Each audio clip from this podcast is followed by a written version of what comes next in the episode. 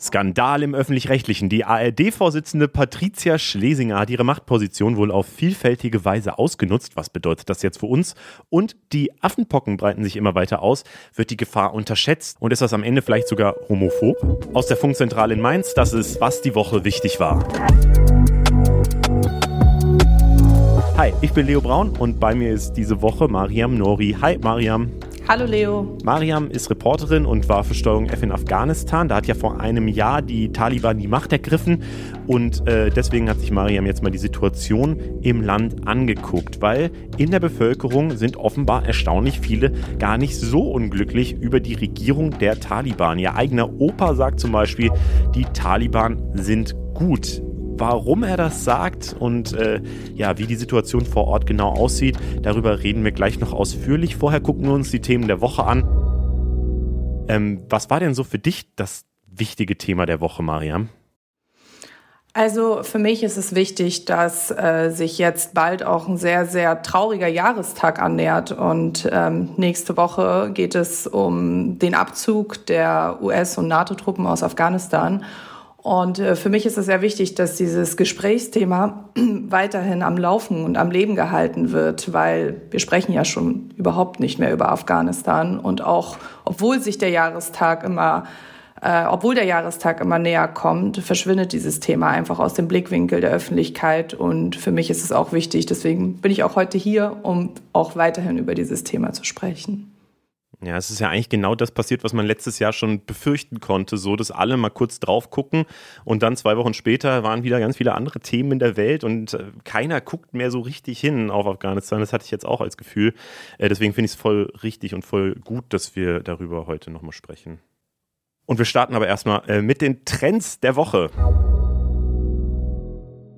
Die Top-Serie auf Netflix war diese Woche der Sandman, also so eine Comicbuchverfilmung. Der meistbesuchte Film in den deutschen Kinos war Google-Hupfgeschwader. Das ist der achte Teil dieser Krimis von Franz Eberhofer. Äh, vielleicht kennt ihr die, also da gibt es äh, richtig viele von. Ich habe keinen davon gesehen, aber äh, Dampfnudel Blues und so weiter äh, war ein anderer Teil dieser Reihe. Ich weiß nicht, was in diesen äh, Filmen passiert.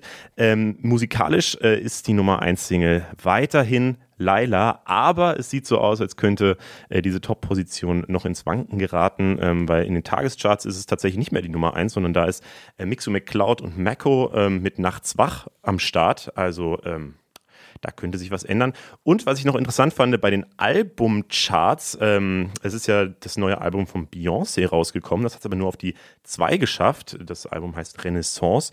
Auf der 1 ist nämlich ein Deutschrap-Album gelandet, das auch neu gestartet ist, nämlich Hood Black. Äh, mal wieder Deutschrap aus Ludwigshafen. Das, äh, also Rheinland-Pfalz ist im Deutschrap-Szene ja voll mit am Start. Ähm, was war so dein, deine Musik oder dein Film oder so, was du diese Woche vielleicht gesehen hast, Mariam? Also ich muss ja wirklich sagen, jeder, der mich kennt, weiß, dass ich ein absolut unmusikalischer Mensch bin. Und das ist auch wirklich etwas, wofür ich mich sehr schäme. Unmusikalisch im Sinne von, ich bin einfach komplett hängen geblieben auf der Musik der 90s. Also ich höre einfach immer noch P. Diddy und äh, I Need a Girl, Part 3 und diese ganzen Songs. Und ähm, ja, das ist echt ein Problem. Jeder, der sich halt zu mir in mein Auto setzt, muss sich das halt erstmal geben. Und ich habe tatsächlich weiterhin diese Woche die alte Musik gehört aus den 90s. Und ähm, aber filmtechnisch habe ich mir äh, die letzte Folge von Stranger Things reingezogen. Ah, natürlich. Feiere ich sehr, muss ich sagen. Bin aber erst jetzt dazu gekommen, mir die ganze letzte Staffel anzugucken. Ja, ich habe es tatsächlich nicht geguckt, auch wenn es mir, also ich hatte letzte Woche äh, Urlaub und mir wurde davor sehr oft gesagt, dass ich das im Urlaub unbedingt gucken soll. Ich habe es aber nicht geguckt. Ich habe The Most Hated Man on the Internet, oder wie das hieß, ähm, geguckt, also diese Doku von dem ähm, Gründer von der Revenge-Porn-Webseite ähm, Is Anyone Up. Ähm, die war aber auch ganz gut. Stimmt, die habe ich mir auch angeguckt. Ich glaube sogar letzte Woche. Ja, das war ganz interessant. Also die, also dieser, dieser Feldzug der Mutter, die die dann am Ende komplett auseinandergenommen hat. Also kann auch mal so rumlaufen. Ich habe davor auch nichts davon ehrlicherweise mitgekriegt und äh, ich finde es immer krass, was, was so Geschichten einfach in der echten Welt passieren.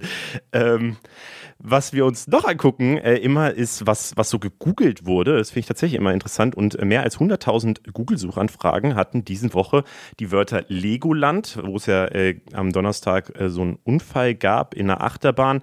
Ähm, Patricia Schlesinger, über die wir ja gleich noch reden, äh, hatte viele Suchanfragen. Es gab ein paar Fußballbegriffe, nämlich Real Madrid gegen Eintracht Frankfurt und äh, generell so Fußballsachen wurden viel gesucht. Auch das Wort Timo Werner, der hat ja äh, als Spieler sein, sein sein Ende bei Chelsea bekannt gegeben, was übrigens auch äh, ein anderer Best-of der Woche war, nämlich der äh, Insta-Post der Woche, der am meisten Likes bekommen hat in dieser Woche, 700.000 Likes.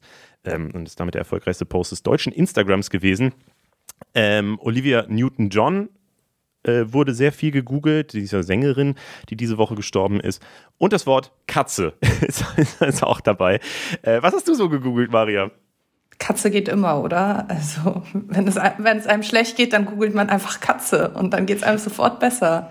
Ich habe es dann auch mal gegoogelt, dann wird einem als erstes so eine Nachricht angezeigt, dass irgendwo eine Katze ohne Kopf aufgefunden wurde und so. Also es war gar nicht so wohlfühlmäßig, glaube ich. Oh Gott. Ja, also nee, momentan versuche ich ehrlich gesagt ein bisschen weniger zu googeln, weil ich äh, einfach auch gerade im Urlaub bin und ich auch wirklich diese, diese Phasen auch nutze, um mich bewusst ein bisschen zurückzuziehen von der Nachrichtenlage, weil ja. ähm, es mich einfach belastet. Also es belastet mich einfach zu sehr, ähm, diese ganzen äh, negativen Nachrichten immer wieder zu hören. Also deswegen äh, es ist einfach viel los, auch gerade in der Welt und auch schon lange viel los. Und ich nutze dann auch diese Phasen, um mich ein bisschen zurückzuziehen. Und deswegen glaube ich, werde ich heute einfach Katze googeln. Macht es. Ähm, und tatsächlich äh, bist du da anscheinend auch äh, stimmungsmäßig auch im Trend, gerade zumindest bei uns auf der Insta-Seite von Funk, ähm, ist der erfolgreichste Post, wenn man es so nennen will. Auch ein Post, der sich genau mit dem Thema beschäftigt. Da haben wir nämlich diese ganzen Themen der letzten ja, zwei Jahre, äh, die so auf uns einprasseln, mal äh, aufgeschrieben, einfach, was ja alles immer diese historischen Themen sind. Also Corona, Afghanistan, Klimawandel, Ukraine, jetzt Taiwan, irgendwie diese Bedrohung noch aus China. Ähm, und äh, einfach nochmal drunter geschrieben, dass ja, wenn man sich jetzt halt ein bisschen äh, wenn man sich da Sorgen macht und sich einfach nicht gut fühlt, deswegen, dass das halt gerade vielen so geht und dass das halt auch okay ist äh, und man sich da jetzt keine Sorgen um sich selber auch noch machen muss, weil es halt einfach gerade eine richtig heftige Zeit ist mit vielen Krisen so. Das kriegen wir zumindest ähm, ja auf der Insta-Seite und auf TikTok und so äh, sehr, sehr stark gespiegelt von den Nachrichten, die wir so bekommen. Ähm, deswegen, ja, ja, ich glaube, das ist auch wirklich manchmal eine gute Methode, sich auch bewusst da rauszuziehen. Also ich bin ja natürlich aufgrund meines Berufs sehr eng einfach verbunden mit Nachrichten. Ähm, aber ich erinnere mich einfach an ein Beispiel, als ich äh, kurz bevor ich nach Afghanistan geflogen bin, ähm, fand der Überfall äh, auf die Ukraine statt und das war so ging so parallel ineinander über und ich war auch total überflutet von den Nachrichten und habe mir tatsächlich mehr Sorgen gemacht um meine Familie, die hier lebt und um alles, was hier gerade passiert und um die ganze unsichere Lage auch und auch die ganzen Verbindungen auch zwischen Deutschland, der NATO, der Ukraine, Russland ähm, und konnte mich überhaupt nicht mehr auf meine Afghanistan-Reise konzentrieren. Und als ich dann dort war, habe ich überhaupt nichts mehr davon gehört. Und da war die Welt irgendwie wieder im Sinne von in Ordnung, weil man einfach nicht mehr mitbekommen hat, was passiert. Das tut auch manchmal ganz gut, in so einem Loch zu sein, muss ich sagen. Ja, ich finde, also bei mir ist es ehrlicherweise, ich fühle mich dann irgendwie unsicherer, wenn ich so das Gefühl habe, da ist irgendwie die Bedrohungslage und ich, äh, ich, ich, ich ziehe mich da jetzt aber einfach mal raus und so. Deswegen, ich bin eher so andersrum, dass ich dann versuche, möglichst alles darüber zu erfahren oder verschiedene Blickwinkel darauf zu kriegen, weil irgendwie beruhigt mich das dann meistens eher, ja, wenn man mehr Informationen hat. Auch jetzt zum Beispiel bei der Afghanistan-Situation, gerade dein, deine Doku, die du äh, veröffentlicht hast zu Afghanistan, ähm, fand ich also tatsächlich äh, einfach da nochmal zu sehen, ey, wie, wie sieht es denn im Land gerade aus und was sind denn da auch die verschiedenen Perspektiven, so dass es die eine Seite gibt, die eben da massiv drunter leidet und auf der anderen Seite aber eben äh, auch Leute, ähm, ja, die halt sagen, jo, ist doch alles super so. Ähm, weiß ich nicht, also ist jetzt kann ich gar nicht bewerten oder so, aber einfach zu wissen, äh, weiß ich nicht, das, das, und auch diese menschliche Seite da irgendwie zu, zu sehen, hat mich irgendwie tatsächlich ein bisschen beruhigt. Vielleicht das falsche ja, Wort, aber. Ich glaube nur, das Problem ist halt, wenn gerade Dinge neu geschehen und ähm, jetzt Beispiel ähm, ja, äh, Überfall auf die Ukraine, dann ist die Nachrichtenlage so fokussiert auf dieses Ereignis, das natürlich extrem negativ ist, dass sehr wenig Raum für Hintergrundwissen bleibt. Es, es ist einfach alles fokussiert auf das Ereignis. Und erst im Laufe der Zeit entstehen dann vielleicht auch mehr Dokumentationen mit mehr Hintergrund oder Artikel oder auch wissenschaftliche Artikel. Also da muss man halt natürlich auch sehr bewusst suchen, um das alles zu finden, um sich dieses Hintergrundwissen anzueignen. Aber das ist, finde ich, auch ein sehr, sehr guter Weg, damit umzugehen nämlich sich auch einfach selbst manchmal zu beruhigen und ähm, zu informieren, bestmöglich. Und dafür gibt es ja auch diesen Podcast, wo wir immer versuchen, so ein bisschen zurückgelehnter uns auf die äh, Nachrichtenlage zu gucken und eben nicht so im Eilmeldungsstyle irgendwie äh, ein, ein Pop-up nach dem anderen irgendwie zu verarbeiten. Äh, ein Thema äh, nehmen wir in den Trends noch mit, nämlich den Aufreger der Woche. Ähm, das ist diese Woche äh, für uns Andrew Tate. Der ist Ex-Kickboxer, Reality-Star und Unternehmer und sorgt mit seinen Videos auf TikTok gerade für krass kontroverse Diskussionen. Die einen feiern ihn für seinen, in Anführungszeichen, Humor. Ähm, die anderen sind eher fassungslos fassungslos, würde ich sagen, was er da so alles erzählt. Ähm, ja, es ist eine ziemlich abstruse Mischung aus Lifestyle, Protz, wirren Lebensweisheiten und eben ganz viel Frauenhass, Rassismus und Homophobie äh, reingemixt. Wir haben äh, deswegen auch gar keine Lust, da jetzt irgendwie was groß äh, davon wiederzugeben. Ähm, aber es haben sich sehr viele Leute ähm, aus meiner Sicht auch zu Recht darüber aufgeregt. Deswegen äh, ist das diese Woche unser Aufreger der Woche. Hast du davon irgendwas mitgekriegt? Ähm, so ganz, ganz leicht am Rande. Ich glaube, das ist auch ähm, bei mir Verdrängung an solchen hm. Gestalten irgendwie. Ähm, ich finde ihn auch überhaupt nicht witzig. Hm. Und ähm, also wenn ich mir, ich habe mir noch ein bisschen mehr auch natürlich angeschaut von ihm, einfach weil er ja gerade irgendwie nochmal so viral gegangen ist, ähm, jetzt die letzte Woche und irgendwie super, also mehrere Millionen Abonnenten auch hat auf Instagram und ähm, äh, habe mir deswegen halt ein paar Dinge von ihm angeschaut, einfach dieses Phänomen zu verstehen. Und ich, das ist ein, also meiner Meinung nach, der ist ein Psychopath. Also ich finde den unheimlich. Wenn er anfängt zu sprechen, dann äh, kriege ich wirklich äh, Gänsehaut und ähm, ich werde wirklich wütend, warum dieser Mensch eine Plattform bekommt. Also das ist das, was mich halt wirklich aufregt warum darf jemand, der solche Dinge sagt, also dass man halt Frauen schlagen soll und ähm, es auch Videos von ihm gibt, wie er Frauen schlägt, also der ist irgendwie am Rande von Zuhälterei und Menschenhandel da, was er da betreibt, auch mit, mit Frauen. Warum darf so jemand auftreten in Podcasts, in Talkshows? Ähm, warum darf der auf Instagram seine Botschaften verbreiten? Also warum funktionieren diese Mechanismen irgendwie nicht bei dem? Ja, wahrscheinlich funktionieren immer diese Mechanismen so dieses, oh, er sagt, was, er macht was Verbotenes, er macht was, was man eigentlich nicht darf und dann gucken extra alle deswegen hin, wie reagiert jetzt die äh, restliche Welt und wie hart kann er wirklich was sagen und so. Also äh, ich finde es auch sehr anstrengend, äh, ja, dass dieses vermeintlich Verbotene dann immer, immer die, so absolut im Fokus der Aufmerksamkeit steht. Aber das wollen wir gar nicht mehr weiter befeuern, deswegen äh, kommen so. wir mal zu den Themen, äh, wo wir ein bisschen tiefer gehen wollen. Patricia Schlesinger, sie war Intendantin vom RBB und in der Rolle seit Anfang des Jahres auch ARD-Vorsitzende. Die Betonung liegt auf war. Sie ist nämlich von beiden Ämtern zurückgetreten und zwar, weil sie vermutlich ihren Job genutzt hat, äh, um sich selbst Vorteile zu beschaffen und auch anderen Vorteile zu geben. Wir reden gleich nochmal darüber, was es vielleicht auch für die Öffentlich-Rechtlichen an sich heißt. Da gibt es ja auch gerade wieder eine größere Debatte, was sich da alles ändern muss. Vorher aber zu dem Fall selbst. Die Stichworte haben vermutlich die allermeisten mitgekriegt. Also fetter Dienstwagen mit Massagesitz er soll sich gegönnt haben und auch ein top renoviertes Büro mit einem vertikalen Garten. Ich wusste gar nicht, was das ist, aber es ist sehr schön. Ähm, was genau die ganzen Vorwürfe sind, haben wir euch mal zusammengefasst. Die Staatsanwaltschaft ermittelt gegen Patricia Schlesinger wegen Verdacht auf Vorteilsnahme und Veruntreuung. Die Liste an Vorwürfen ihr gegenüber ist lang. Es geht unter anderem um ihre Gehaltserhöhung auf knapp 300.000 Euro, um ein zusätzliches Bonussystem für die Angestellten auf Leitungsebene, um einen teuren Dienstwagen, auf den es wohl viel Rabatt gegeben hat, um ein millionenschweres RBB-Bauprojekt, das inzwischen aber wieder auf Eis liegt, und um fragwürdige Beraterverträge.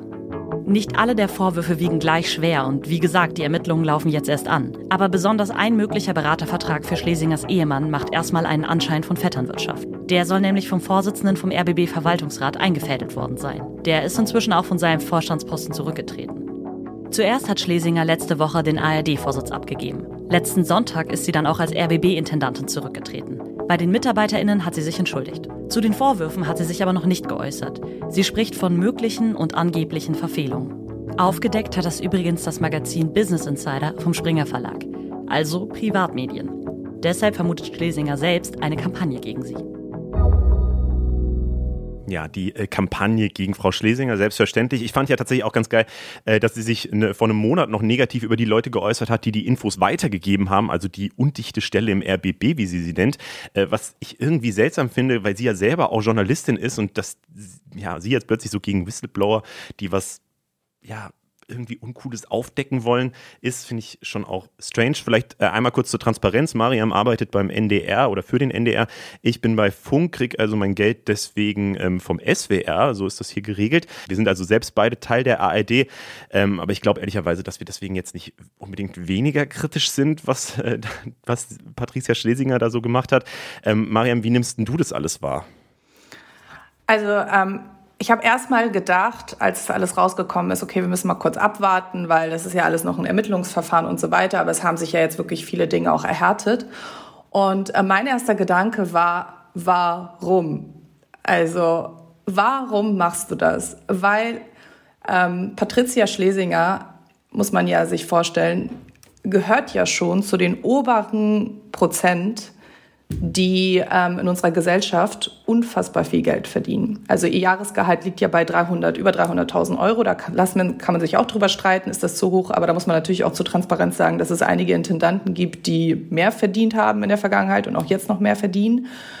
Ähm, also sie verdient ja schon so viel, dass sie sich eigentlich im Privaten selbst ein Auto mit Chauffeur und Massagestühlen und ich glaube, da ging es ja auch noch um irgendeinen Massagestuhl, den sie da in ihrem Büro hat. Ja, ja. Den kann sie sich ja auch selber schon kaufen und zu Hause hinstellen.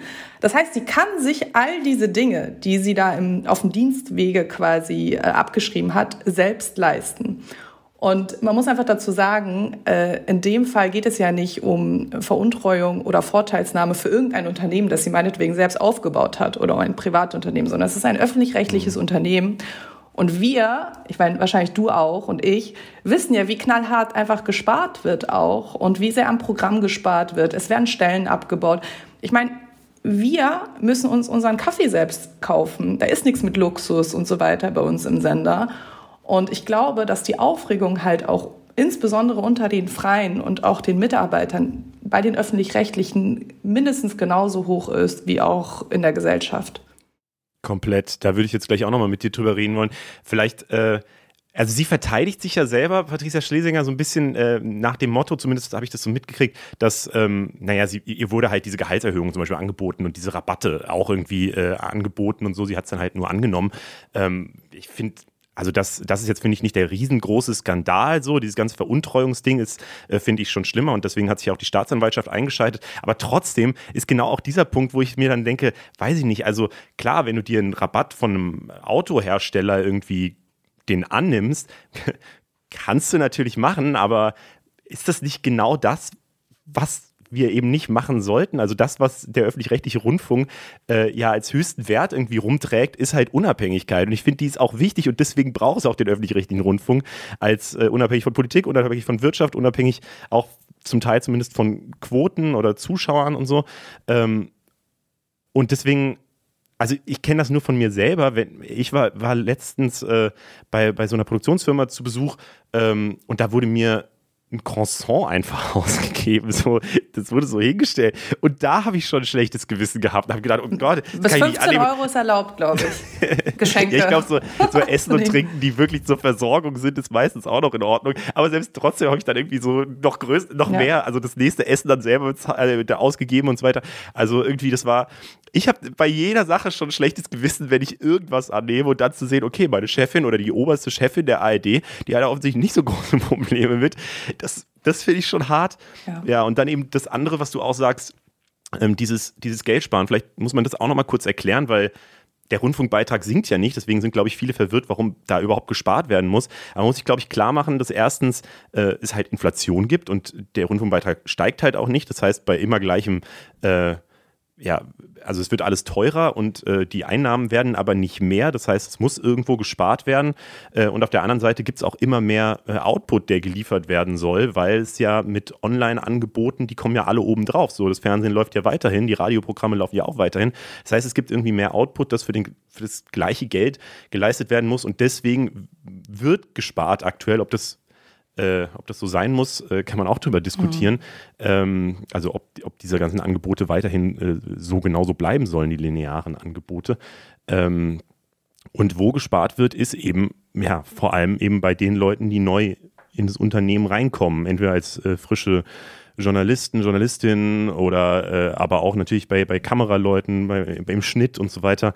Ähm, und das bedeutet eben, dass die meisten entweder befristet angestellt werden äh, oder ja mit irgendwelchen seltsamen Arbeitsverhältnissen. Also ich selber bin Arbeitnehmer ähnlich angestellt, also sowas wie ein Arbeitnehmer, nur halt ohne Vertrag. Das heißt, ich habe weniger Sicherheiten und so weiter. Ähm, und äh, das habe ich halt auch so wahrgenommen, dass gerade die jungen Menschen ja sich gerade nicht so gut damit fühlen. Dazu hatte ich auch einen Post gemacht diese Woche auf unserer Insta-Seite ähm, und da gab es auch sehr viel Zustimmung aus, äh, auf, aus den Kollegenkreisen, würde ich mal so sagen. Ähm, ja, nimmst du das auch so wahr, diese in Anführungszeichen Wut der Jungen gerade? Ähm, ja, also ich, ähm, das ist natürlich ein großes Gesprächsthema, wenn sowas halt auch, sagen wir mal, im eigenen Haus passiert. Und ähm, was ich halt auch äh, Frau Schlesinger oder was ich auch Patricia Schlesinger halt nicht so richtig abnehme, ist halt auch dieser Umgang damit.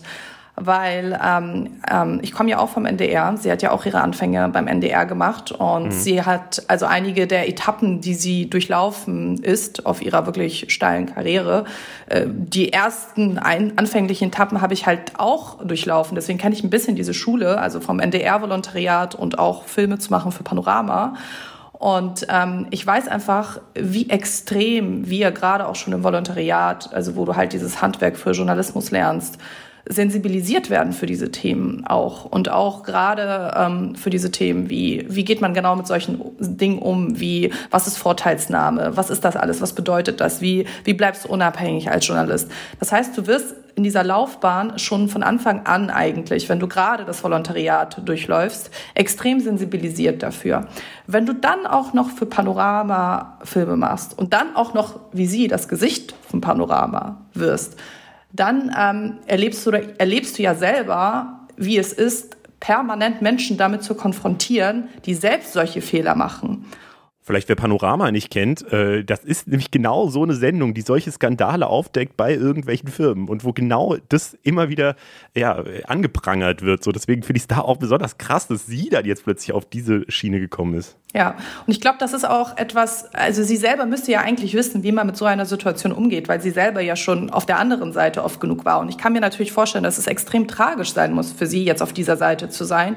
Und ähm, natürlich jetzt irgendwo, sagen wir mal, am Ende ihrer Karriere, die bis dahin äh, ein guter gerader Weg war, äh, so auszusehen. Aber dann wäre vielleicht ja auch der richtige Umgang, extrem transparent zu sein, ähm, extrem nach vorne zu gehen und alles zu tun, damit das Ganze aufgeklärt wird und vielleicht auch Fehler einfach einzugehen einzugestehen. Ja, diese, diese Rücktrittssache wurde ja von vielen auch als klassische Non-Pology irgendwie äh, aufgefasst, weil sie eben nicht gesagt hat, ey, ich habe Fehler gemacht, sorry, äh, ich, gehe jetzt mal, äh, sondern eben einfach nur, ich, äh, ja, ich, dass sie sich ein bisschen aus der Schussbahn nehmen wollte, beziehungsweise dass sie dem RBB da gerade keinen Dienst mehr leisten kann und so, was da immer die Floskeln dann so sind. Ähm, nochmal zu dieser Situation von jungen Journalistinnen. Wir haben da tatsächlich äh, mal äh, ein bisschen rumgefragt bei Leuten, die im öffentlich-rechtlichen Rundfunk arbeiten, ähm, wie sie diese Situation da jetzt gerade wahrnehmen. Und zuerst hört ihr nie vom NDR. Als ich das erste Mal von den Vorwürfen gegen Schlesinger gehört habe, war ich schockiert und wütend, weil ich wusste, dass ganz egal, ob die Vorwürfe nun wahr sind oder nicht, das einfach erheblichen Schaden für die ARD und eigentlich den ganzen öffentlich-rechtlichen Rundfunk anrichten wird – und wenn die vielen Vorwürfe sich bewahrheiten, dann ist das natürlich fatal. Die Aufgabe von Journalismus ist es, Missstände aufzudecken, aufzuzeigen und Menschen in Machtpositionen zur Verantwortung zu ziehen, auch in unseren eigenen Reihen. Deshalb finde ich, sollte man auch betonen, dass viele Mitarbeitende des RBB gerade umso mehr mutige und wichtige Arbeit leisten, indem sie zum Beispiel wichtige Forderungen formulieren oder JournalistInnen der Chefetage live im Fernsehen kritische Fragen stellen Und ich denke, dass uns allen im ÖRR etwas daran liegen sollte, diesen Fall aufzuklären. Ich bin Daniel Klaus und ich bin Moderator bei Fritz, dem Jugendradio vom RBB. Ich bin jetzt auch nach fünf, sechs Wochen immer noch äh, voll schockiert und fühle mich auch verarscht, weil wir selber so viel gespart haben in den letzten Jahren, um vernünftig umzugehen mit dem Rundfunkbeitrag und dem Geld, was wir alle auch selber bezahlen. Und dann mitzubekommen, wie sich da selbst bedient wurde, Leute, die einen Haufen Geld verdienen, sich privates Essen vom RBB scheinbar bezahlen lassen. Ein Generalstaatsanwalt, der gegen eine RBB-Intendantin jetzt Ermittlungen aufgenommen hat das ist ein schlechter Film und ich wünschte, ich wäre nicht Teil davon. Mir ist nur wichtig, äh, dass da draußen bitte auch jemand checkt, dass RBB und ARD zum Glück lange nicht nur diese Leute sind, die sich bedient haben an dem Geld und auch die Leute, die es zugelassen haben, leider, sondern RBB und ARD, das merke ich auch ganz deutlich in den letzten Tagen. Das sind vor allem Leute, die sich tierisch darüber aufregen, richtig sauer sind und jetzt ganz unangenehme Fragen stellen, bis sie alle Antworten haben. Und das ist das Einzige, was mir ehrlich gesagt in diesen Tagen äh, so richtig Mut macht. Hi und hier ist Philipp. Ich arbeite beim Mitteldeutschen Rundfunk als freier Journalist. Äh, bin sehr verärgert über das, was da passiert ist. Wir sind als Journalisten sowieso äh, Anfeindung und auch Bedrohung hier im Sendegebiet ausgesetzt. Das wird jetzt sicherlich wieder zunehmen. Das ist Wasser auf die Mühlen derer, die einen da anschreien.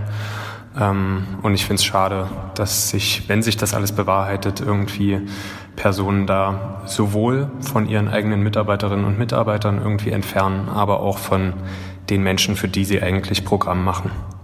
Ganz ehrlich, so eine ganz klare Meinung habe ich gerade noch gar nicht zu der ganzen Sache, weil ich noch gespannt bin, was die nächsten Wochen und Monate herauskommen wird. Aber diese grundsätzliche Sache hat mich nochmal darauf hingestoßen, wie krass es ist, wie viel Geld Intendantinnen an sich bekommen im Vergleich zu dem, was ich in meinem Day-to-Day-Life als Nachwuchsjournalistin bei den öffentlich-rechtlichen erlebe. Also gefühlt bei allem, was wir machen, vor allem bei digitalen Formaten, wird gesagt, ach, da, da reicht das Budget nicht. Es gibt das Budget einfach nicht.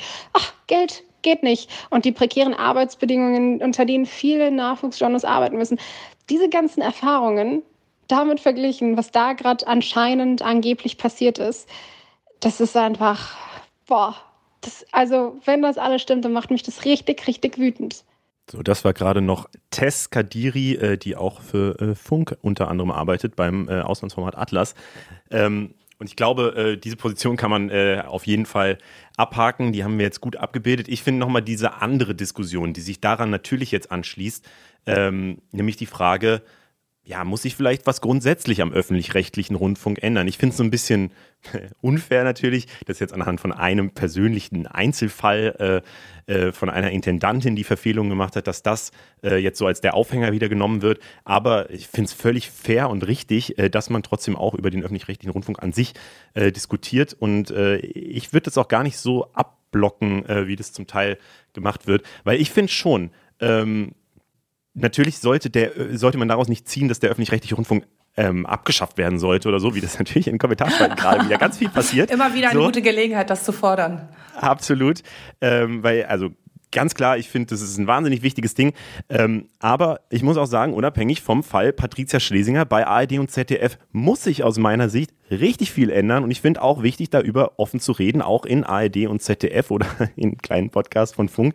Weil das ganze System wurde halt vor 70 Jahren aufgebaut und wurde dann zwar immer wieder ein bisschen angepasst und so weiter, aber insgesamt leben wir halt heute in einfach einer komplett anderen Medienwelt als damals. Ähm, und ich finde schon, dass es da mal ein größeres Update brauchen könnte ähm, von ARD und ZDF. Ich finde, es gibt, also die ein paar Kritikpunkte sind einfach äh, valide so. Es gibt äh, sehr viele Doppelungen im Programm. Wenn man sich äh, in der ARD-Mediathek mal reinklickt und auf Krimi reinklickt, das habe ich jetzt mal gemacht, dann werden einem 25 verschiedene Krimi-Reihen für den Fernsehsender angezeigt. So. Und man muss auch sagen, so Fiction-Angebote sind halt wahnsinnig teuer. Deswegen weiß ich nicht, ob das wirklich nötig ist. So. Ähm, auch, dass jede ARD-Anstalt eben für ihre eigenen äh, Bundesländer da ähm, ja, eigene Jugendradios, Popradios, was weiß ich so, dass das alles äh, parallel existiert, die dann auch noch alle eigene TikTok-Accounts haben und Instagram-Seiten und lustige Sachen machen und so, die gar nichts mit dem Bundesland zu tun haben und so. Da frage ich mich schon, braucht es diese Doppel-, Dreifach- und Achtfach-Strukturen wirklich? Mhm. Ähm, weil ich würde sagen, ähm, wenn, man, wenn man den öffentlich-rechtlichen Rundfunk, äh, und wie gesagt, ich finde es wichtig, dass es den gibt und ich glaube, der muss auch immer modern aufgestellt sein, sonst funktioniert er nicht richtig. Ähm, dafür braucht es aktuell halt einfach eine andere Art von Koordination, als es die aktuell gibt. Ähm, und das möchte ich vielleicht auch noch mal kurz dazu sagen. So, ganz persönlich halte ich da Funk für ein ganz gutes Beispiel, so wie sie das hier aufgestellt haben. Das ist jetzt ein bisschen doof, weil ich hier selber arbeite. So, aber ihr, äh, was wir hier machen, ist ja ganz viel Koordination. So, wir gucken, äh, wir machen eben nicht für jede Bundesländer irgendwie einzelne Angebote, sondern wir gucken eben, ähm, was es so für Formate insgesamt braucht und was, was wir dann so äh, machen und sind dabei meiner Meinung nach relativ äh, effizient und kosteneffizient auch. Ähm, und ich glaube halt, dass äh, auch ARD und ZDF, also dass das auch für die anderen Altersgruppen vielleicht mal so eine Art von Koordination braucht, dass es eben nicht so viele Doppelungen gibt. Aber ja, ich weiß, ich bin da, glaube ich, auch ein bisschen Hardliner in der ganzen Nummer. Ähm, wie, wie stehst du denn dazu? Ist es zu viel, jetzt da irgendwie wirklich äh, sich auf dieses Narrativ einzulassen und den öffentlich-rechtlichen Rundfunk reformieren zu wollen? Nee, also ich finde ja, es ist immer wieder wichtig, dass auch solche Debatten dazu führen, dass sich halt auch bestimmte, sage ich mal, Entscheidungsträger beim öffentlich-rechtlichen Rundfunk auch immer wieder hinterfragen. Weil man muss einfach bedenken, wir sind nun mal nicht die Bildzeitung, wir sind auch kein Privatsender. Äh, wir stehen einfach in einer ganz besonderen Verantwortung. Das hat seine positiven, aber auch seine negativen Seiten. Und ich glaube, gerade diese besondere Verantwortung führt dazu, dass man halt äh, wenn Fehler geschehen, immer wieder hinterfragen muss, a, warum ist das passiert, welche Kontrollmechanismen haben versagt, aber b, wie können wir das in Zukunft vermeiden? Und ich glaube, es gibt sehr viel berechtigte Kritik auch an öffentlich-rechtlichen Rundfunk. Allerdings muss man natürlich auch nicht sagen, es wird auch alles also gerne als ein Einheitsbrei wahrgenommen. Aber da gibt es ja sehr viele unterschiedliche Strömungen und auch Tendenzen. Und wie du auch sagst, zum Beispiel Funk ist auch ein gutes Beispiel dafür, ist halt auch etwas, was extrem gegen diese konservativen Mechanismen, sage ich mal, geht. Äh, alleine daher, dass bestimmte, sage ich mal, Arbeitsweisen abgeschafft wurden, die vieles verkompliziert haben, die halt im Fernsehen bisher zum Teil immer noch stattfinden. Und ich weiß noch, dass ich, als ich angefangen habe, nach meinem Volontariat ähm, beim NDR zu arbeiten, ich ähm, auch für verschiedene Sender auch gearbeitet habe, auch Filme gemacht habe, auch fürs Fernsehen mache ich auch immer noch. Ähm, und ich sehr unterschiedliche Strukturen kennengelernt habe, aber ich wirklich das Gefühl hatte, dass es das meiste war sehr viel konservativer. Es hat sich schon ein bisschen verändert im Laufe der letzten Jahre. Aber ich hatte das Gefühl, dass es bestimmte Redaktionen gab, wo wirklich gerade die Chef, Chefs, sage ich mal, also die, die in der Chefetage sitzen, in einer Art Elfenbeinturm sitzen. Also die haben, hatte ich das Gefühl, zum Teil überhaupt gar keinen Bezug mehr zu den Journalisten, zu den neuen Journalisten, die da kommen und äh, überhaupt zu, zu, den, zu dem Fortschritt, der immer wieder stattfinden muss. Und ich glaube, deswegen ist es umso wichtiger, dass es halt immer wieder reformiert wird und dass halt auch immer wieder, äh, es geht jetzt nicht um jung oder alt, sondern dass immer wieder Menschen auch mit neuen Ideen an den öffentlich-rechtlichen Rundfunk herantreten und auch dabei mithelfen. Ja, es ist halt diese klassische Top-Down-Management-Struktur, äh, die es auch gibt und so. Ähm, mhm. Ja, ich möchte vielleicht immer ganz kurz, bevor das falsch rüberkommt, ich finde, Funk äh, ist jetzt auch nicht fehlerfrei und äh, hier kann man auch äh, ganz viel bestimmt noch verbessern. Ähm, für mich war es wirklich gerade nur dieser eine Punkt ähm, der Koordination. Okay, damit würde ich dieses Thema aber mal abschließen. Affenpocken, das Thema ist nicht so richtig präsent in den Medien, obwohl die WHO die Affenpocken als Notlage von internationaler Tragweite erklärt hat und die USA jetzt auch schon den Gesundheitsnotstand ausgerufen haben. Äh, ich habe tatsächlich einen guten Freund in den USA, der sehr gerne geimpft werden würde. Ähm, und obwohl es äh, Impfungen gegen Pocken schon sehr lange gibt, die da auch helfen würden, gibt es gerade einfach nicht genug Impfstoff. Ähm, und dieses Thema kennen wir wahrscheinlich alle noch von vor anderthalb Jahren oder vor einem Jahr ähm, bei Corona.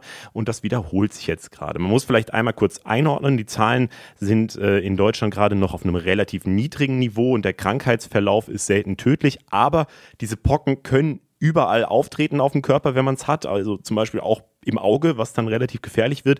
Und sie können halt extrem schmerzhaft sein. Vor allem in der Gay-Community ist die Sorge deswegen groß, weil die Krankheit ist natürlich unabhängig von der Sexualität, aber sie verbreitet sich aktuell gerade nur mal vor allem bei Männern, die Sex mit anderen Männern haben. Äh, deswegen finde ich es gerade mal wichtig, auch darüber zu reden. Ähm, Marianne, wie ist denn das bei dir? Machst du dir aktuell überhaupt Gedanken äh, über Affenpocken oder ist es ein bisschen weit weg? Ähm, ich, ich persönlich mache mir nicht so viele Gedanken über die Affenpocken, aber ich gehöre auch nicht zu den Menschen, die so prophylaktisch in Panik verfallen oder Klopapier kaufen und also wie das damals der Fall war. Ähm, ich sehe das eher, sage ich mal, mit einer gewissen Distanz und äh, versuche da auch, also ich, ich meine, wir haben jetzt so lange Pandemie hinter uns und ähm, äh, Corona war weitaus, also die Zahlen waren weitaus schlimmer, auch vor allem der Verlauf, als jetzt bei den Affenpocken bisher. Und ähm, wir, wir sind ja, sage ich mal, vergleichsweise gut durch die Pandemie gekommen. Also insbesondere jetzt sage ich mal, das Gesundheitssystem ist ja jetzt nicht kollabiert und zusammengebrochen. Äh, natürlich ist vieles, vieles schiefgelaufen. Aber ähm, ich bin da, glaube ich, so ein bisschen auch, dass ich mich eher informiere und zurückhalte und einfach sage, wir müssen einfach vielleicht über den Ursprung dieser ganzen äh, Pandemien und Probleme, die uns momentan auch heimsuchen, nachdenken. Also es sind ja insbesondere beides einfach Krankheiten, die vom Tier zum Mensch übertragen werden, das auch sehr viel damit zu tun hat, dass auch bestimmte Dinge sich halt immer wieder mehr und mehr vermischen. Und ähm, ich glaube, es gibt über eine halbe Million Viren, die auf diese Art und Weise noch übertragen werden können. Also vom, vom Tier zu Mensch. Also, ich glaube, das entstehen ja auch immer neue, oder? Also genau, meine, und ähm, also da muss man sich halt fragen, okay, äh, so, also das kann ja, kann ja noch einiges auf uns zukommen und wie, wie können wir eher das Problem an der Wurzel anpacken? Ja, vielleicht, vielleicht da, weil ich gerade kurz äh, aufgezuckt bin, äh, mit das Gesundheitssystem ist nicht kollabiert. Ja, das kann man, glaube ich, so sagen, aber ich glaube, das wurde auch ganz viel auf dem Rücken von Pflegerinnen und Pflegern und, und Ärztinnen und Ärzten und so weiter, die da äh, sehr viel äh, extra Arbeit leisten mussten. Ja, ich meine, nur nur ganz kurz dazu, es ist halt eben nicht kollabiert, weil das eben auf dem Rücken von diesen Menschen halt am Ende, ähm, ja, also so diese Menschen haben das ja am Ende auch gerettet, dieses System. Also das verdanken wir jetzt nicht unbedingt ähm, den Politikern, sondern eben diesen ganzen Pflegern, die sich halt da ein abgemüht haben, dass das eben nicht passiert. Und wie groß die Gefahr da jetzt genau von den Affenpocken vielleicht ist, ähm, haben wir uns auch nochmal angeguckt. Deswegen hier ein kleiner Info-Einspieler dazu. Affenpocken gibt es schon lange. Bisher wurden sie aber nur auf dem afrikanischen Kontinent und in den USA nachgewiesen. Seit Mai 2022 haben sich die Affenpocken aber weltweit ausgebreitet. Warum ist noch nicht klar. Expertinnen vermuten aber, dass das unter anderem daran liegen könnte, dass immer weniger Menschen gegen Pocken geimpft werden. Die sind verwandt mit den Affenpocken und die Impfung hatte vermutlich auch die Anfälligkeit für Affenpocken verringert. Mittlerweile wurden in mehr als 75 Ländern Übertragungen gemeldet und die WHO spricht von einer internationalen Notlage. Ein Hotspot ist Europa. Alleine in Deutschland gibt es mittlerweile über 3000 gemeldete Fälle. Die meisten Betroffenen sind Männer. Bis jetzt ist hier in Deutschland aber niemand an den Affenpocken gestorben und die Verläufe sind auch meistens mild. Wir haben mal beim Arzt und Infektiologen Prof. Dr. Stefan Schmiedel gefragt, woran man eigentlich erkennen kann, dass man sich mit Affenpocken infiziert hat. Tatsächlich ist es so, dass es ein buntes Bild von Hauterscheinungen gibt. Ähm, das Typische ist, dass man Eiterpickel hat. Und diese Eiterpickel sind aktuell ganz häufig in der Region um den Anus und um die Genitalien herum und ganz häufig im Mund. Wahrscheinlich, weil das bei vielen Menschen die Eintrittspforte für die Erkrankung ist, ist es dort besonders ausgeprägt. Und es sind aber keinesfalls immer Eiterpickel. Manchmal sind es auch nur tatsächlich äh, kleine Rötungen, manchmal sind es ähm, offene Stellen, insbesondere am Schleimhaut-Hautübergang sind es häufig nur so offene Stellen. Insofern kann man das ganz häufig nicht sicher sagen und nicht einfach von anderen Hauterkrankungen unterscheiden. Bei vielen Menschen ist es so, dass die so ein, zwei Tage bevor die ersten Hautveränderungen auftreten, tatsächlich eine grippale Symptomatik, so mit allgemeinem Kranksein und sich nicht gut fühlen, vielleicht auch Fieber, vielleicht auch Muskel- und Gelenkschmerzen und Kopfschmerzen auftritt. Und bei anderen ist es so, dass zunächst diese Hautveränderungen da sind und dann im Laufe von den noch mehr Auftreten von Hauterscheinungen die grippalen Symptome auftreten. Man muss ehrlich sein, je mehr Patienten man äh, sieht, die Affenpocken haben, desto mehr erkennt man auch, dass viele Leute nur ganz flüchtige und ganz geringe Hauterscheinungen haben und auch nur ein ganz flüchtiges, geringes oder vielleicht auch mal nur ein minimales allgemeines Kranksein. Uns ist nochmal ganz wichtig zu betonen, das Geschlecht oder die sexuelle Orientierung sind dem Virus total egal.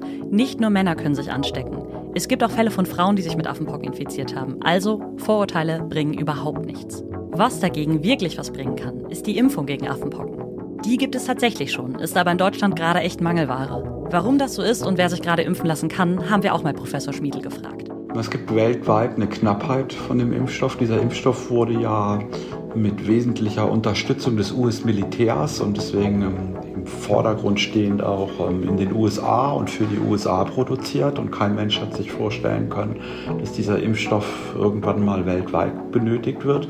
Und aktuell ist die Situation so, dass ähm, außerhalb der USA deswegen eine Knappheit des Impfstoffes äh, vorhanden ist.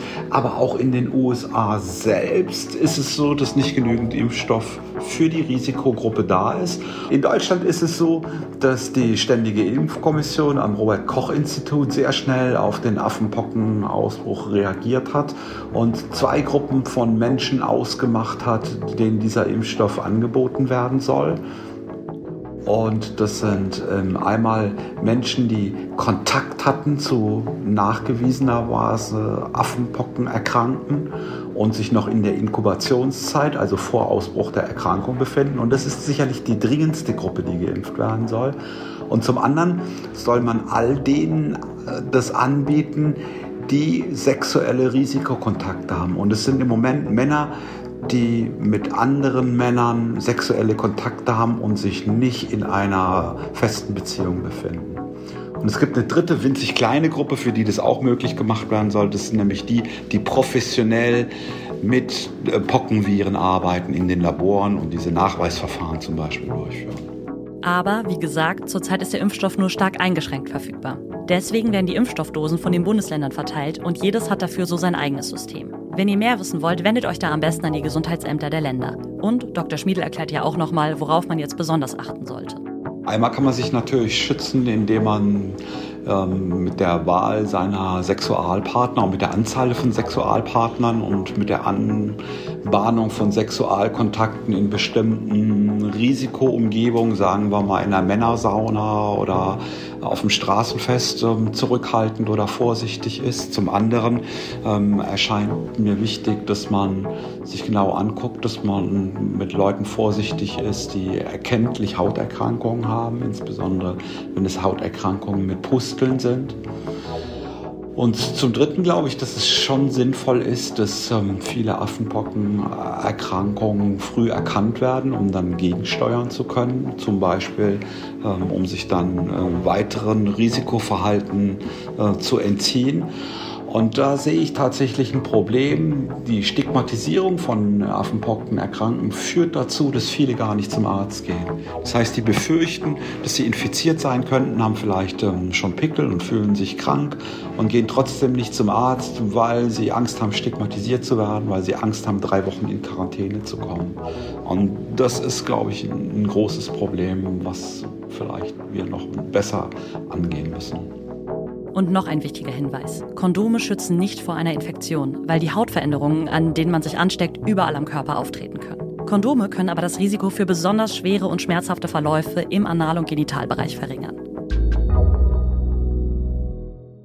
Also er spricht auch nochmal die Stigmatisierung besonders an. Ähm, ja, das ist, glaube ich, wichtig, dass jeder, der äh, irgendwie das Gefühl hat, dass er das hat, auch wirklich zum Arzt geht, weil es sollte keine Stigmatisierung beim Arzt geben. So, das geht um euren Körper. Deswegen geht dahin. Ähm, was ich ähm, noch ganz interessant fand diese Woche, ähm, die Late Night Show Last Week Tonight äh, aus den USA hat äh, das Thema auch diese Woche groß thematisiert und äh, ist mit, der hat ein sehr, sehr erfolgreiches Video auch äh, zu den Affenpocken gemacht. Ähm, und in dem Video wird diese Stigmatisierung dann sogar mit AIDS aus den 1980ern verglichen, weil das damals ja auch von vielen ignoriert wurde und sich aber in der äh, schwulen Welt eben sehr stark verbreitet hat. Ähm, ja, und viele davon ausgehen, ähm, dass deswegen nicht so viel darüber geredet wurde, weil es ja eben nur in der schwulen Welt stattfindet. Und so ein bisschen ähnlich ist es ja jetzt auch. Und äh, so in meinem Freundeskreis, äh, die Leute, die äh, ja zur Gay-Community gehören, äh, die machen sich da auf jeden Fall auch viele Gedanken drüber, reden über die Impfungen, wie sie an Impfungen kommen und so weiter. Also da ist es zumindest schon ein Thema. Deswegen fand ich es jetzt mal wichtig, hier darüber zu reden. Ähm, ja, kriegst du das auch irgendwie mit, Mariam? Ich finde das halt einfach befremdlich, dass auch wenn diese Krankheit sich einfach quasi unter Homosexuellen schneller verbreitet, dass es deswegen Stigmatisierung gibt oder dass es halt äh, quasi ähm, also aufgrund dieser Kausalität, das quasi dann ähm, benutzt wird, um weiter Hass zu schüren oder gegen diese Menschen zu hetzen. Ich finde das einfach befremdlich, dass, dass das überhaupt passiert. Ich verstehe das auch nicht. Also das ist für mich einfach irgendwie so ein Mechanismus, der greift einfach, um einfach wieder Vorurteile haben zu können, um für die Menschen, die sowieso äh, stigmatisieren wollen, es weitermachen zu können.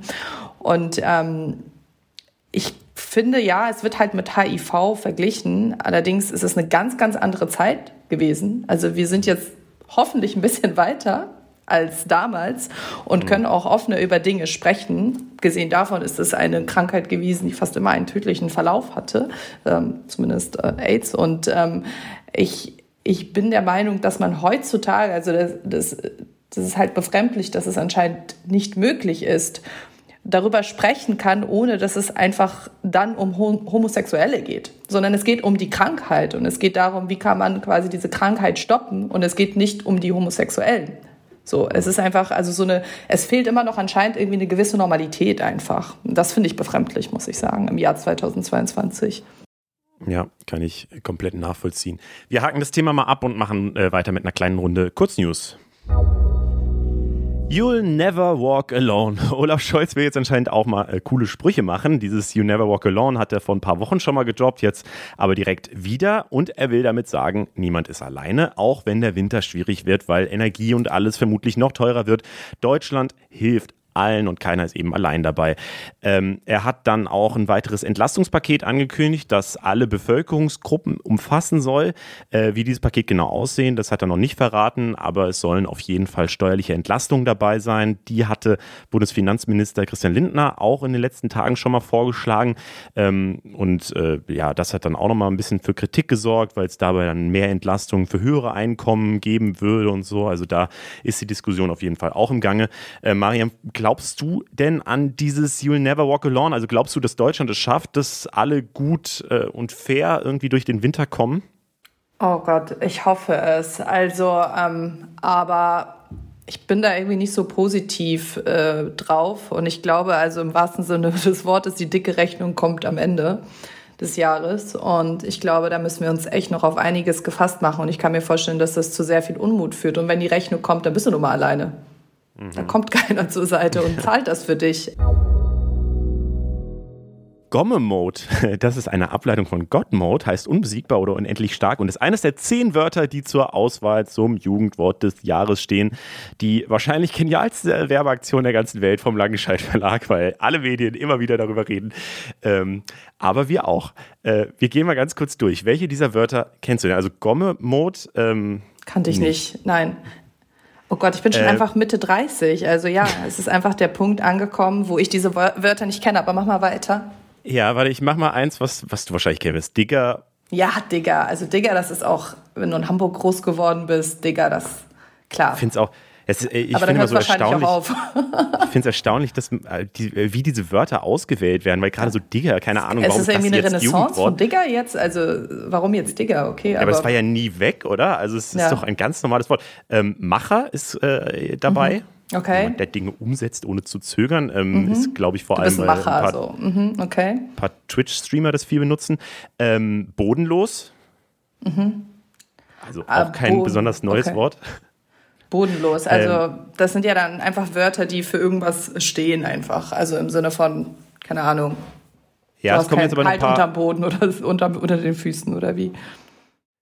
Also einfach, ja, es ist einfach bodenlos. Es ist halt schlecht, ja. mies. Mhm. Ah, okay, gut. Ähm, Sass ist noch dabei. Das war letztes Jahr auch schon dabei. Sass, ja, habe ich ein paar Mal gehört, muss ich sagen. Weiß ich bis heute nicht, was es bedeutet äh, suspekt einfach, also äh, verdächtig irgendwie kommt aus dem äh, Online-Spiel Among Us, wo äh, man äh, was so ein bisschen wie Werwolf war, also wo jemand sich sass verhalten hat. ja, das ist das Wort. Wild ist auch wieder dabei, also heftig und krass. Smash fand ich irgendwie interessant. Okay. Ähm, was besonders gut ist. So. Mhm. Sue äh, von, von äh, Ronaldo, der Ausruf, wenn, wenn er ein Tor geschossen hat, also Jubelruf.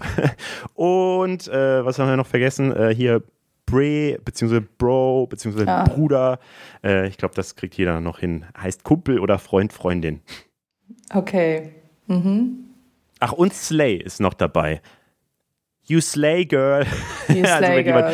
jemand selbstbewusst aussieht oder sich selbstbewusst verhält. Welches Wort ist für dich äh, das Wort des Jahres?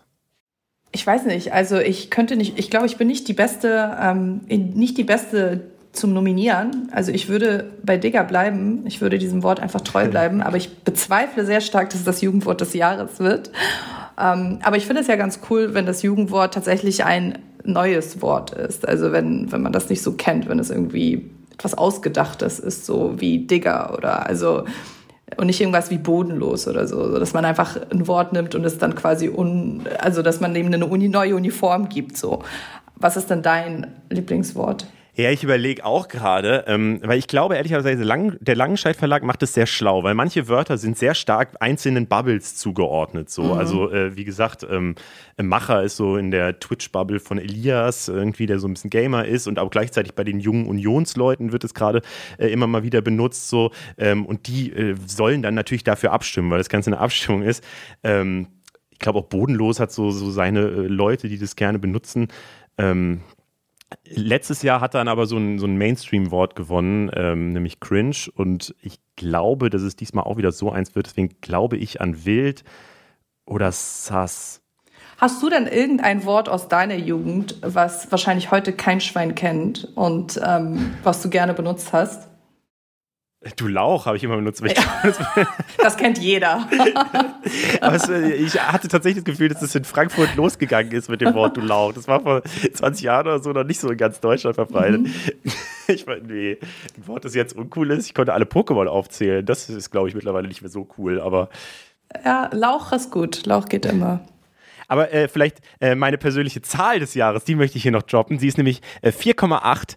Das, es liegt an der dramatischen Entwicklung, die hier in den letzten Monaten in diesem Podcast vor, vor sich gegangen sind. Wir hatten nämlich 4,8 Sterne auf Spotify. Und ich war dann ein bisschen übermütig, habe so ein bisschen aufgerufen, habe gesagt, ey Leute, gebt uns mal 5 Sterne, damit wir auf 4,9 hochkommen. Und äh, dann sind wir tatsächlich in derselben Woche auf 4,7 runtergestuft worden. Das, davon habe ich mich bisher noch nicht erholt. Deswegen, ähm, wenn ihr diesen Podcast bis hierhin gehört habt und ihn irgendwie gut findet, dann äh, gebt ihm gerne fünf Sterne. Macht mich glücklich, dass ich, dass ich wieder einen 4,8 Sterne Podcast hier habe. Das wäre wär absolut äh, Smash-mäßig, würde ich mal sagen. Ähm, genau, äh, das, das als kleiner Aufruf nebenbei. Mehr Leitungswasser für alle. Die Bundesregierung will Städte und Gemeinden verpflichten, an öffentlichen Orten Trinkwasserbrunnen aufzustellen. Damit soll die Hitzevorsorge in Deutschland gepusht werden. Gerade während der letzten Hitzewellen wurde die ja als nicht wirklich vorhanden kritisiert. Ähm, 1000 neue Trinkbrunnen sollen gebaut werden. Damit gäbe es dann 2300 Trinkbrunnen in ganz Deutschland. Wo die genau hingebaut werden sollen und äh, welche Trinkbrunnen es geben soll, ähm, das wird erst noch entschieden. Ich finde ja richtig geil, in Madrid gibt es so Trinkbrunnen mit Sprudelwasser drin und gekühltem Wasser und alles. Das ist so richtig fancy, alles gratis. Äh, Mariam, was ist so dein Lieblingserfrischungsgetränk? Ähm, Ginger Ale. Wie kommen wir von China los? Die Frage wird gerade immer mehr diskutiert, weil China zeigt ja immer wieder, dass es gerne Taiwan angreifen möchte. Expertinnen sagen, dass das wahrscheinlich noch nicht so bald passieren wird. Äh, trotzdem wäre es vielleicht ganz gut, äh, wenn man aus den Fehlern von Russland lernen würde. Ähm, was die verschiedenen deutschen Parteien fordern, wie man eben von China loskommen kann, das könnt ihr auf YouTube sehen, bei unserem Format Die da oben. Und äh, bei unserem Auslandsformat Atlas gab es diese Woche auch noch ein Video dazu, ähm, das erklärt, was passiert, ähm, wenn eine Region sehr stark von China abhängig ist. Ähm, China kontrolliert nämlich ähm, einen der wichtigsten Flüsse in Südostasien und setzt damit äh, ja, Länder in der Region ziemlich stark unter Druck, nämlich den Mekong. Beides äh, kleine Empfehlungen aus dem Netzwerk. Und damit kommen wir zu dem Thema, das du uns mitgebracht hast, Mariam. Und das ist Afghanistan. Äh, Wir haben vermutlich alle noch diese Bilder aus dem letzten Jahr im Kopf. Die äh, islamistische Taliban hat die Macht im August äh, übernommen letztes Jahr. Und äh, manche Menschen waren so verzweifelt darüber, dass sie das Land unbedingt verlassen wollten und sich sogar an startende Flugzeuge geklammert haben und dann natürlich auch abgestürzt sind. So. Ähm, es gab dann auch noch eine riesige Diskussion letztes Jahr darüber, dass Deutschland seine Hilfskräfte vor Ort im Stich gelassen hat, ähm, weil die unter einer Taliban-Herrschaft in Gefahr sein könnten, weil sie eben mit westlichen Mächten zusammengearbeitet haben. Ja, und dann ist das, was passiert, was immer passiert, nämlich ähm, alle haben sich einmal kurz aufgeregt und danach, eine Woche später, ist das Thema aus allen Nachrichten rausgefallen und es hat sich irgendwie niemand mehr so richtig für Afghanistan interessiert. Wir wollen da aber weiter hinschauen, ähm, deswegen hast du eben für Steuerung F eine sehr, sehr, sehr gute Doku äh, über Afghanistan gemacht. Das ist wirklich eine riesengroße Empfehlung für alle, die noch nicht geschaut haben. Ähm, erzähl mal kurz, worum es in dem Film geht. Also, es geht um sehr viel in diesem Film erstmal mal. Und ähm, die ähm, eine Geschichte in dem Film ist auch meine eigene Familiengeschichte. Und für den Hintergrund ist es so, mein Vater kommt aus Afghanistan. Ich bin selber in Afghanistan geboren und äh, vor 30 Jahren ist meine Familie geflüchtet, also vor über 30 Jahren. Und in diesem Film kehre ich auch zum ersten Mal nach Afghanistan zurück. Und zwar, um eine Sache rauszufinden, äh, nämlich warum mein Opa, der jahrelang ein Gegner der Taliban war und auch in den 90er Jahren selber von den Taliban geflüchtet ist, heute für die Taliban ist. Ähm, das habe ich nämlich vorher schon in Deutschland mitbekommen. Und ähm, ich erinnere mich ja selber an diese Bilder von diesen Menschen ähm, am Flughafen in Kabul und wie sehr mich diese Bilder mitgenommen haben damals. Und während quasi die eine Berichterstattung stattfand, hörte ich von meiner Familie in Afghanistan, von meinem Opa, der mir halt ein ganz, ganz anderes Bild zeichnete. Und das hat für sehr viel Irritation gesorgt. Und ähm, wir sind dann quasi mit unserem Team nach Afghanistan geflogen, um auch dieser Frage nachzugehen, warum es auch Menschen gibt, die für die Taliban sind, was die Geschichte dahinter ist. Und erzählen auch in diesem Film, also geben dem Film, geben da auch einen historischen Kontext dazu und auch einen politischen und gehen auch auf die aktuelle Lage ein, sprechen auch viel mit Taliban und mit Taliban-Gegnern und Befürwortern. Hm. Vielleicht da nochmal ein kleiner äh, ja, um alle abzuholen, ähm, wie die Geschichte davon ist. Also Mitte der 1990er Jahre, du hast gerade gesagt, waren die Taliban schon mal an der Macht und haben dann eben sehr brutal regiert. So, sie haben die Scharia durchgesetzt, äh, Musik, Bilder und Sport wurden verboten, Frauen hatten quasi keine Rechte mehr. Ähm, 2001 ist dann eine Allianz aus USA und den westlichen Ländern, eben auch Deutschland, dort einmarschiert, hat die Taliban bekämpft und seitdem versucht, eine Demokratie zu errichten. Ähm, ja, letztes Jahr wurden dann dort die stationierten ausländischen Truppen abgezogen und da äh, ja, jährt sich, also da ist jetzt der Jahrestag nächste Woche und am 31. August haben dann eben die Taliban ähm, Kabul erobert und damit einen militärischen Sieg errungen und herrschen seitdem über das Land. Das ist, wie gesagt, jetzt ziemlich genau ein Jahr her. Ähm, Du bist ja Anfang des Jahres ähm, dahin gereist. Wie hast du denn dann die Situation vor Ort wahrgenommen eigentlich? Ähm, also ich war im März da und ähm, die Situation verändert sich ja auch täglich in Afghanistan. Zu dem Zeitpunkt war es so, dass ähm, wir quasi dort eingereist sind, unser Team, und ähm, wir die Situation, sage ich mal, für Journalisten als relativ komfortabel wahrgenommen haben. Also wir durften uns da mit einer Genehmigung der Taliban relativ frei bewegen und konnten auch in Gebiete reisen, die früher unzugänglich waren, was einfach daran liegt, dass äh, früher ähm, viel gekämpft wurde in bestimmten Regionen und es einfach zu gefährlich war. Und ähm, für mich war es sehr, sehr, sehr wichtig in diesem Film mit äh, Taliban zu sprechen und zwar kritisch zu sprechen, weil unser, unsere These natürlich ja sehr provokativ ist, nämlich warum finden Menschen die Taliban gut und wiederum gibt es auch Menschen, die, die Taliban schlecht finden. Aber was, wer sind überhaupt die Taliban und wie stehen sie selber zu, zu dem, was sie da tun? Das war sehr wichtig und es war tatsächlich auch möglich, kritische Fragen zu stellen, was mich sehr überrascht hat vor Ort.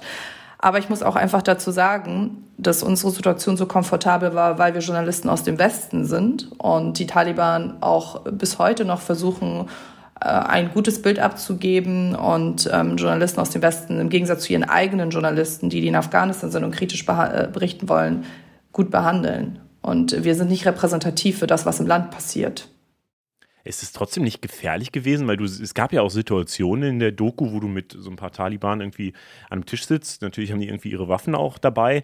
Und dann sagst du halt, jo, das stimmt ja einfach nicht, was sie gerade sagen. Ähm, da habe ich schon gedacht, so wow, hätte ich mich wahrscheinlich nicht getraut, ehrlich gesagt. Ja, es gab wirklich sehr viele befremdliche Situationen auch. Und ich muss auch wirklich sagen, es gab auch Situationen, wo ich wirklich gedacht habe, okay, du musst jetzt diese Frage einfach stellen, weil mhm. du bist einfach hier, um diese Frage zu stellen. Du bist jetzt nicht hier, um mit den Taliban zu plaudern. Ähm, und da musste ich auch natürlich ein bisschen schlucken und irgendwie einen Ton finden und äh, um diese Frage zu stellen. Und Klar gab es Situationen, wo man gemerkt hat, die sind jetzt nicht erfreut darüber, dass hier irgendwie eine junge Frau sitzt und denen solche Fragen stellt. Aber sie haben trotzdem versucht, auch vor der Kamera, sage ich mal, professionell zu wirken. Und ähm, oft waren die Antworten sehr einstudiert, aber es gab auch Situationen, in denen sie, sage ich mal, ein bisschen offener gesprochen haben. Wir waren ja auch mit einer Gruppe junger Taliban essen. Und äh, da konnten wir ein bisschen offener mit denen sprechen und auch offener Kritik üben. Und äh, das war immer situationsabhängig. Aber was tatsächlich immer so eine Sache war, wenn du dann in einem Raum sitzt, so mit irgendwie zehn bewaffneten Taliban und du einfach siehst, dass einige ihre Waffe auch einfach falsch halten. Also der Lauf der Waffe zeigt dann einfach auf dich während des Interviews. Und ähm, ich dann sage, hey, kannst du bitte deine Waffe hochhalten und die erstmal korrigieren muss, wie man überhaupt so eine Waffe halten muss. Also mhm. meine Sorge war oft, dass ich vielleicht aus Versehen hier getötet werde. Okay, krass. Ähm, du hast jetzt gerade auch gesagt, die haben sich vor allem auf die Interviews so eingelassen, ähm, weil sie eben ein positives Bild von der Taliban äh, in, im westlichen Ländern zeichnen wollen. Ich habe mich da ehrlich gesagt, also das hört man immer wieder, dass die äh, sehr auf ihr Image irgendwie äh, bedacht sind. Aber ich frage mich halt, ist das, macht das Sinn? Also glauben, ist das realistisch, dass jetzt ein positives Bild von der Taliban plötzlich irgendwie vorherrscht im Westen und so? Also es ist ja schon relativ klar, dass sie, weiß ich nicht, Frauenrechte zum Beispiel missachten. Ja, also ich meine, was sollen die machen? Ich muss einfach als Beispiel auch eines der ersten Gespräche nennen, die ich dann hatte mit, äh, mit einem wirklich äh, sehr intelligenten äh, Taliban-Sprecher, der auch perfektes Englisch sprach. Mhm. Und ähm, er mir gesagt hat, wir wollen überhaupt nicht, dass ihr kommt. Fahrt wieder nach Hause. Wir wollen, dass die Welt Afghanistan vergisst. Wir wollen überhaupt nicht, dass ihr Journalisten die ganze Zeit kommt, aber er kann uns ja auch schlecht wieder nach Hause schicken oder die können uns ja auch schlecht einfach nicht, äh, nicht äh, berichten lassen, weil ich meine, letztendlich ist es ja so, dass sie auch noch was wollen. Es sind Gelder eingefroren. Die hoffen immer noch, dass sie Anerkennung bekommen und äh, vor allem auch einfach Geld, um regieren zu können.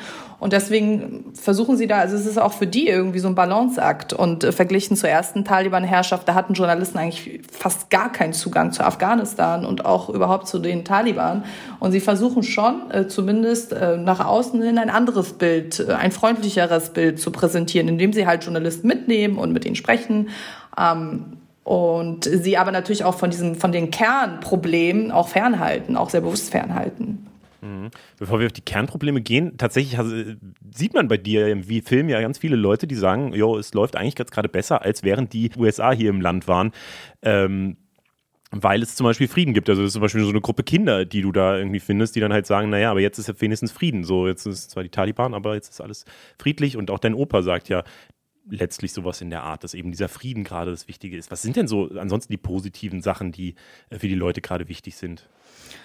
Ähm, also um zu verstehen, warum Menschen für die Taliban sind, muss man ja alles in einen Kontext stellen, weil wir haben wenig mit Menschen gesprochen, die ideologisch für die Taliban sind oder einfach die Taliban selbst so toll finden, sondern äh, sie fanden einfach das, was davor war, sehr, sehr schlecht. Und davor war einfach 40 Jahre lang Krieg im Land. Und äh, dieser 40 Jahre andauernde Krieg, zuletzt 20 Jahre US- und äh, NATO-Krieg, haben dazu geführt, dass viele, viele Strukturen einfach sich nie aufbauen konnten und zerstört wurden. Und wir sehen ja hier im Westen oft äh, Kabul als Beispiel oder die Hauptstadt, in denen wir sehen, dass die Frauenrechte vorangetrieben wurden und auch die Bildung. Aber Afghanistan besteht nicht nur aus Kabul. Afghanistan besteht zu 80 Prozent aus ländlichen Gebieten, in denen die Menschen von den Erzeugnissen der letzten 20 Jahre überhaupt nichts mitbekommen haben. Weder wurden da mehr Schulen gebaut, äh, noch konnten die Menschen überhaupt irgendwie Teil dieser neuen Infrastruktur werden, sondern diese ganze Entwicklung ist komplett an ihnen vorbeigegangen. Was sie aber gespürt haben, war der Krieg. Und äh, wir sind durch Dörfer gegangen, ähm, in denen in denen ganze, ganze Blocks einfach zerbombt wurden durch, durch Luftangriffe, durch Drohnenangriffe, in denen jeder jemanden kannte, der gestorben ist und auch jemanden kannte, der sich daraufhin den Taliban angeschlossen hat. Und äh, dieser Krieg auf der einen Seite und auch auf der anderen Seite das Nicht-Ankommen der Modernisierungen der letzten 20 Jahre hat einfach dazu geführt, dass auch ein großer Teil der Bevölkerung, ähm, die sich, sich vom Westen quasi abgewendet hat. Und ähm, wir hier sehen ja die Taliban als das Böse. Dort sehen viele den Westen als das Böse. Und diese ganzen Narrative geraten erstmal total durcheinander, wenn du halt äh, hier vom Westen in dieses Land fährst und nach den anderen Wahrheiten erstmal suchst. Ich finde, das ist tatsächlich auch eine der Sachen, die man äh, in diesem Film sehr stark spürt.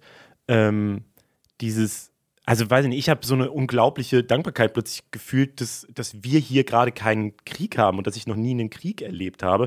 Weil wie die Leute das eben sagen, dass sie eben Frieden jetzt gerade so wichtig finden, äh, ist auch krass. Also so eine junge Frau, die halt sagt, naja, äh, dann verhülle ich mich halt, aber wenn dafür weniger Leute sterben, ist mir das, das halt wert. So, ähm, was so eine Entscheidung ist, die wir hier Gott sei Dank nicht treffen müssen. So, ähm, oder auch wenn die Leute äh, in, in, dem, in der Doku gesagt haben, ähm, dass sie jetzt natürlich weniger Freiheiten haben, aber Freiheiten für sie jetzt auch nicht das Wichtigste ist. So, das ja der Westen guckt immer und will immer Freiheiten haben und universelle Menschenrechte und so.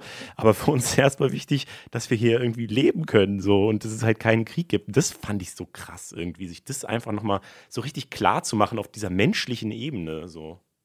Ja, und ähm, wir müssen halt auch verstehen, dass unser Wertesystem in einem Land wie Afghanistan vielleicht überhaupt nicht greift und äh, man sich auch erstmal darauf einlassen muss, dass da eine ganz, ganz andere Kultur herrscht und ähm, die Menschen auch ganz, ganz anders denken.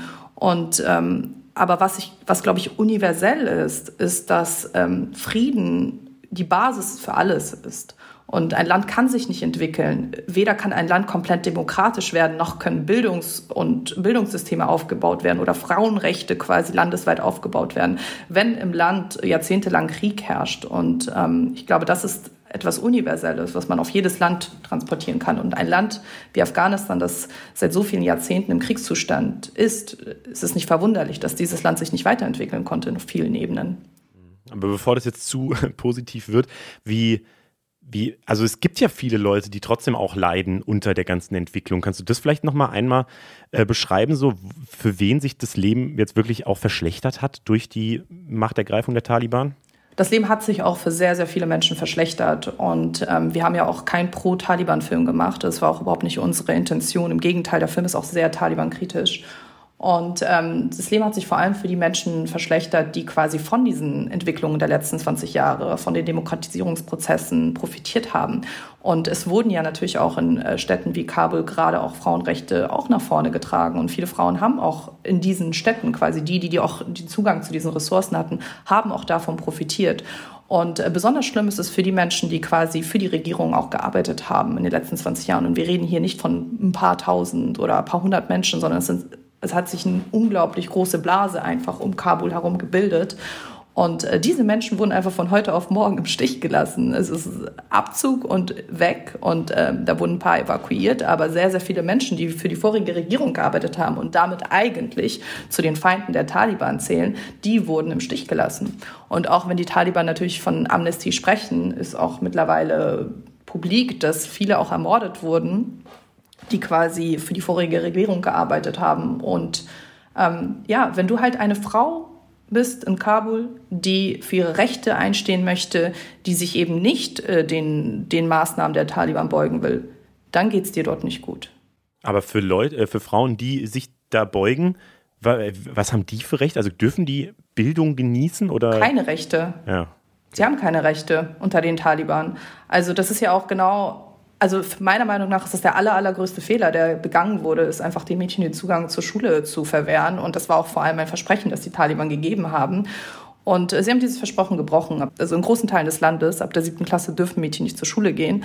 Und ähm, die Frauen, also das, also ich meine, man muss einfach bedenken, dass 20 Jahre lang unfassbar viel Geld in dieses Land gepumpt wurde und es gewisse Prozesse gab, die natürlich Frauen mehr Rechte auch ähm, ermöglicht haben. Das ist alles vorbei das ist vorbei, das gibt es nicht mehr unter den Taliban. So, und das ist jetzt alles quasi wieder auf Null gestellt. Und da muss man sich natürlich auch fragen, wie sinnvoll war überhaupt dieser Einsatz am Ende? Ja, das kann man sich wirklich fragen. Vielleicht nochmal zum Abschluss. Ähm, wir haben jetzt gesagt, es herrscht da zwar irgendwie äh, etwas wie Frieden, ähm, aber es fehlt ja auch ganz viel an Geld, wie du gerade sagst, so dass das Geld äh, aus dem Westen da eben als Entwicklungshilfe oder wie es dann heißt, ähm, da unterstützt. Ähm, und was ich immer wieder auch höre, ist, dass die humanitäre Lage äh, im Land halt katastrophal ist, dass der Staatsbankrott droht, dass äh, Hunger gerade ein wichtiges Thema da einfach ist und so weiter. Ähm, wie hast du das wahrgenommen und wie glaubst du, geht es jetzt weiter mit Afghanistan?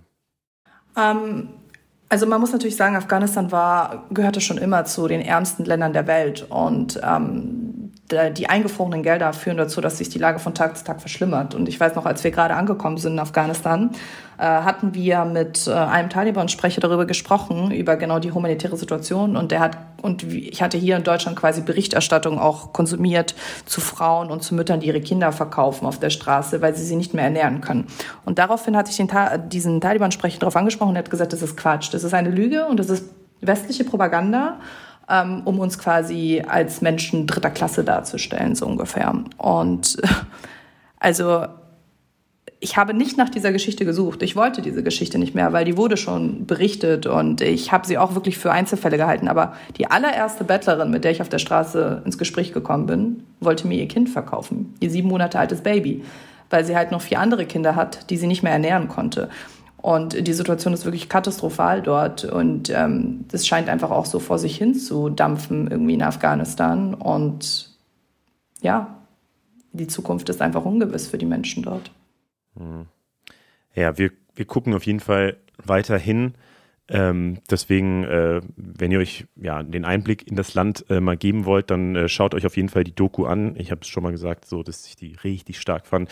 Ähm, wir haben sie euch in den Show Notes verlinkt. Ist auch ein sehr langer Film für YouTube-Verhältnisse, also ist wirklich eine anderthalbstündige äh, Doku, die ihr euch da angucken könnt.